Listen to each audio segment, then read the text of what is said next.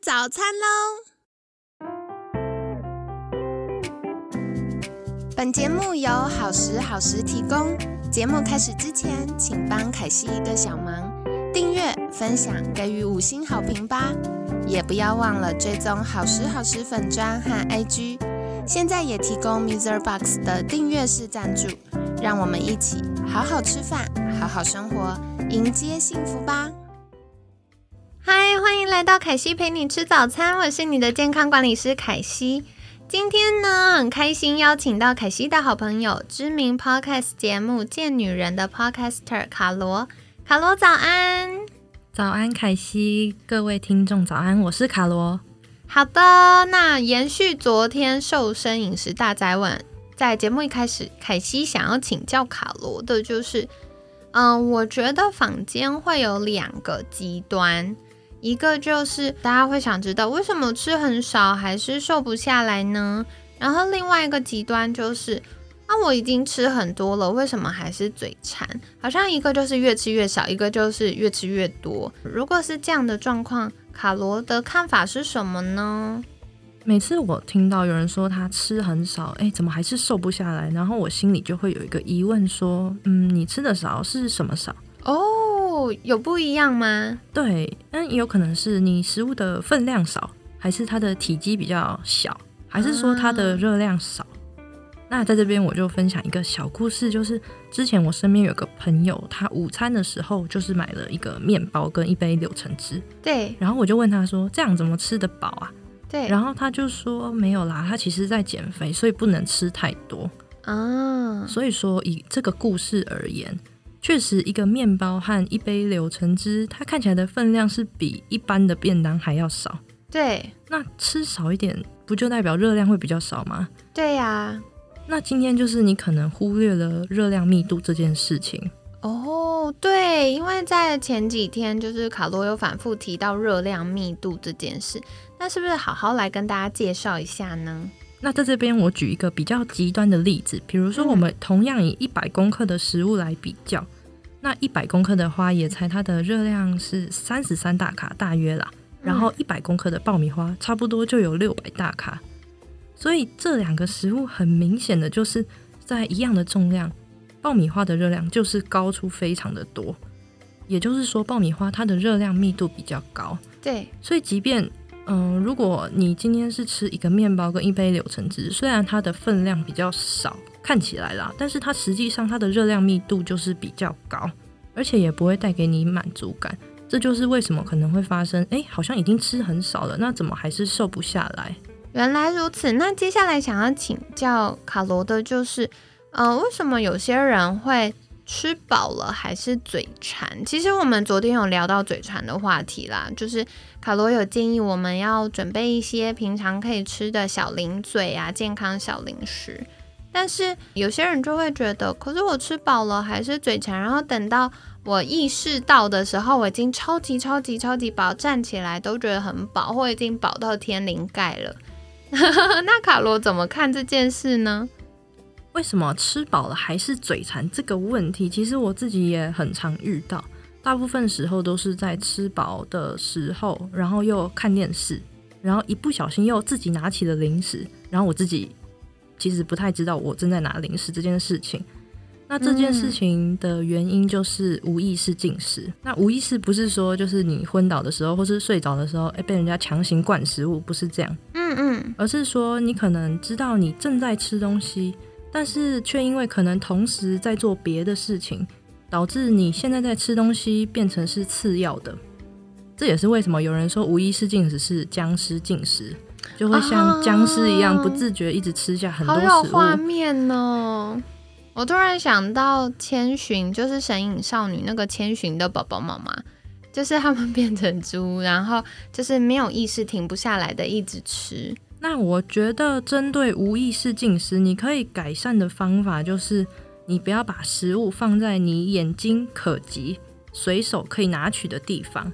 哦，增加一些获得它的困难度，降低我们就是，嗯，没有意识到的时候就默默吃掉它的几率，这样子。因为像很多人都会有零食柜啊、点心柜这种，我是非常认同这个柜子的存在，因为我自己也有这种零食柜。嗯，嗯，但是呢，零食在哪里，诱惑就在哪里。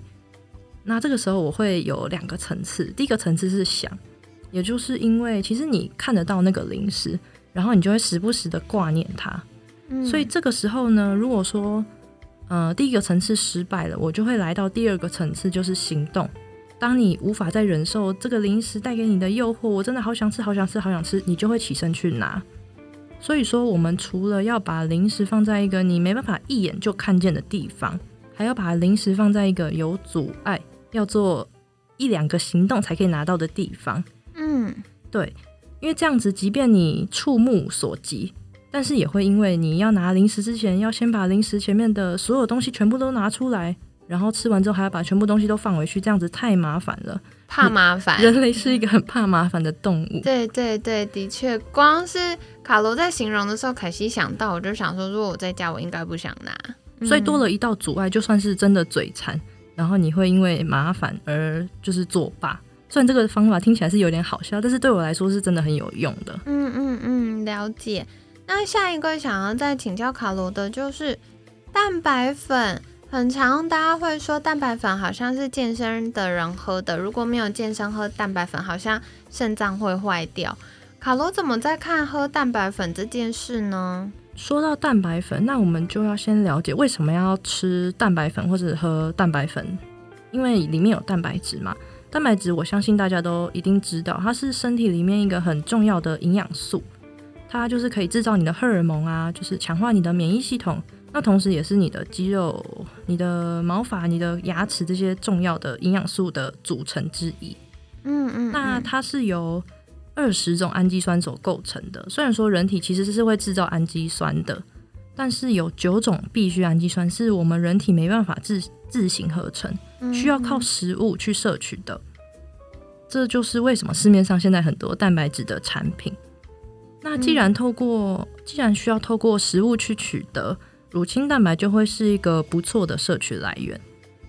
嗯，了解了解。关于乳清蛋白，到底乳清蛋白是什么？是不是可以跟大家介绍一下呢？先来说说什么是乳清好了。乳清是乳酪，它在生产的过程中从牛奶分离出来那个液体的部分，就是大家平常吃优格上面有一层水的那个东西。对，那个淡黄色的液体就是乳清。嗯，那乳清蛋白就是把那个淡黄色的液体经过一些加工的步骤。然后再提炼出来，就变成优质的蛋白质。嗯嗯，最后就变成我们市面上常见的乳清蛋白。那卡罗会建议什么样的人需要补充蛋白质呢？或者是会建议大家喝乳清蛋白吗？其实只要你是一般健康的人，都是可以喝的，不会像是你很常看到，嗯，练肌肉的人呢，好像才需要喝蛋白质，呃，才需要喝乳清蛋白。那你要不要喝乳清蛋白这件事，要先知道说你每天最低蛋白质的摄取量是多少。嗯，那以低活动量的健康成年人来说，通常都是每天每公斤体重乘以一公克的蛋白质。这听起来好像很复杂的公式。那比如说，就是可能你体重六十公斤，那你每天最少最少要摄取六十公克的蛋白质，才能比较健康的维持你身体的运作。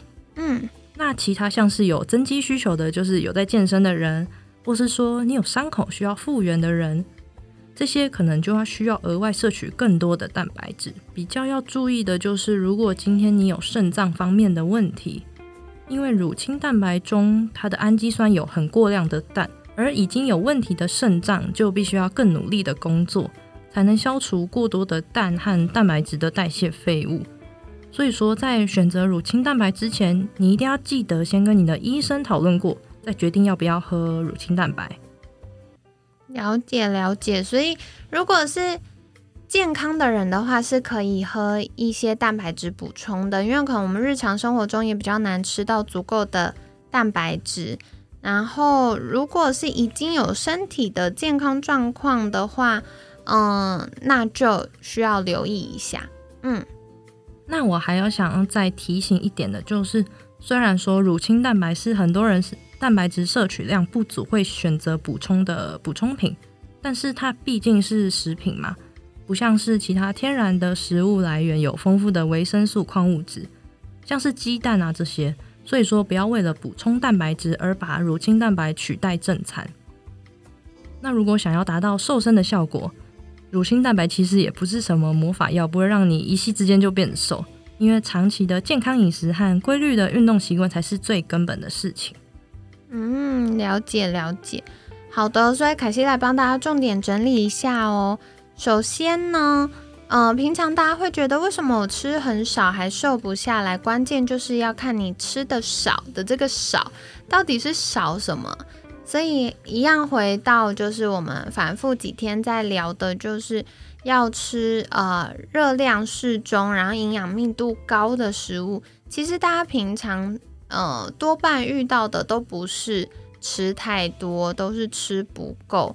所以要吃充足的营养，就会比较让我们能够去调控啊新陈代谢啊，或我们的饱足感、饥饿感的意识。那再来，如果吃饱了还是嘴馋。有可能是因为我们无意识的进食，比如说大家会一边追剧、看电视、看电影的时候吃零食，然后或者是一边工作或压力大的时候会想吃东西。那要怎么改善呢？第一个就是可以远离你的零食，如果就放在座位旁边或者放在呃客厅的桌上，很容易取得，我们就会在大脑还没意识到的时候一直吃。可是，如果它放在很多东西的后面，或者是要走很远才拿得到的话，我们就会比较因为困难重重而放弃，对不对？那另外，可惜小补充，有的时候嘴馋是因为大脑脱水，所以多喝一些水也有可能可以改善嘴馋的状况哦。那再来，大家常常会想问的就是，呃，没有健身的人也可以喝蛋白粉吗？其实。大部分的人都可以把蛋白粉当成一个补充，可是不要当成取代正餐的代餐，或者是呃就直接变正餐这样子，这是不行的。因为呃不管是肉类、鱼类、豆类或蛋类，其实这些蛋白质里面都还有其他复合的维生素跟矿物质，所以呢。啊，我们应该以正餐的蛋白质为优先，然后把乳清蛋白当成一个，或大豆蛋白或其他蛋白粉当成一个补充的小工具，让我们可以获得身体所需要的蛋白质，不管是变成胶原蛋白啊，变成啊我们的肌肉啊，或者新陈代谢的需要。然后呃小补充，如果蛋白质摄取充足，然后又有补呃又有摄取适度的糖分。对于睡眠也是有帮助的哟，跟你分享啦。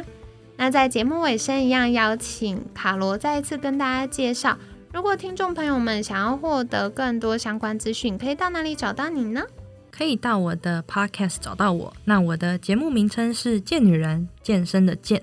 或是有任何问题想要跟我聊一聊，聊聊看你现在的状况啊，或是遇到什么小问题，也可以到健女人的 IG 私讯我。好的，那凯西会把相关链接放在文案区，大家可以再订阅跟追踪喽。那今天很感谢知名 podcast 节目《贱女人》的 podcaster 卡罗精彩的分享，每天十分钟，健康好轻松。凯西陪你吃早餐，我们下次见，拜拜，拜拜。